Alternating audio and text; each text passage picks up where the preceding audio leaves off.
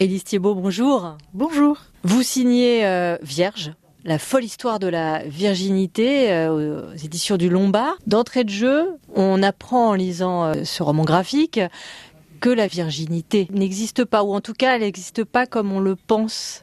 Alors la virginité, elle est d'abord une représentation, une construction sociale. Le fait qu'on changerait de nature, que notre valeur serait diminuée, en fonction du fait euh, qu'on a reçu ou pas une pénétration est en soi une absurdité.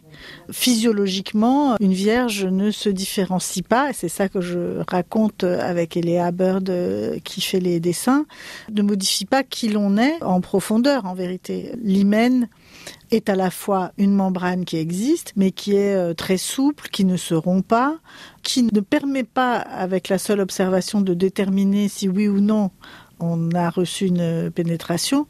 Ce qu'on cherche, c'est à créer cette situation de flou qui fait que la personne concernée, la vierge, euh, va se sentir toujours en, délicatesse avec son corps. Donc il y a un, hymen dans le vagin euh, des femmes et encore maintenant et depuis euh, la nuit des temps dans de nombreuses cultures on brandit un drap traché de sang le soir du mariage comme preuve de la virginité des jeunes épousés.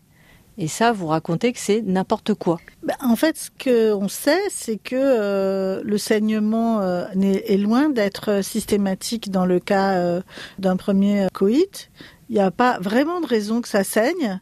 la membrane est hyper fine, elle est déjà très ouverte en général. Le simple fait de marcher, de danser, de faire du cheval en revanche, c'est brandi comme preuve. Donc ça crée un stress et une angoisse terrible, si bien que bah, souvent euh, on avait des petites méthodes, on prenait avec soi un petit, un petit peu de sang, euh, du poulet, de n'importe quoi, et, euh, ou, des règles qui ont précédé, et puis on, mettait ça rapido, voilà. Élise Thibault, vous explorez toutes les histoires autour de la virginité des femmes. On, en apprend par exemple beaucoup sur la Vierge Marie, hein, qui est donc une grande figure du christianisme et aussi de ces, en fait, de celles qui l'ont précédée dans d'autres civilisations, donc d'autres déesses. Oui, absolument. C'est une divinité dans son genre. La Vierge Marie, elle est l'héritière d'une époque probablement très très longue.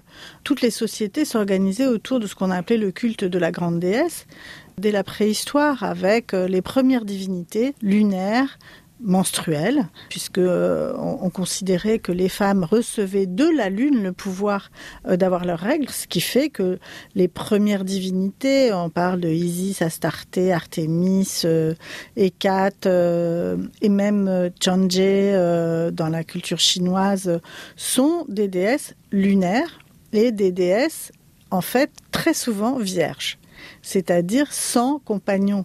L'homme n'a pas marqué ces femmes de son pouvoir. C'est aussi le résultat d'une longue époque où euh, eh ben, on ne comprenait pas tellement quel était le rôle des hommes dans la procréation.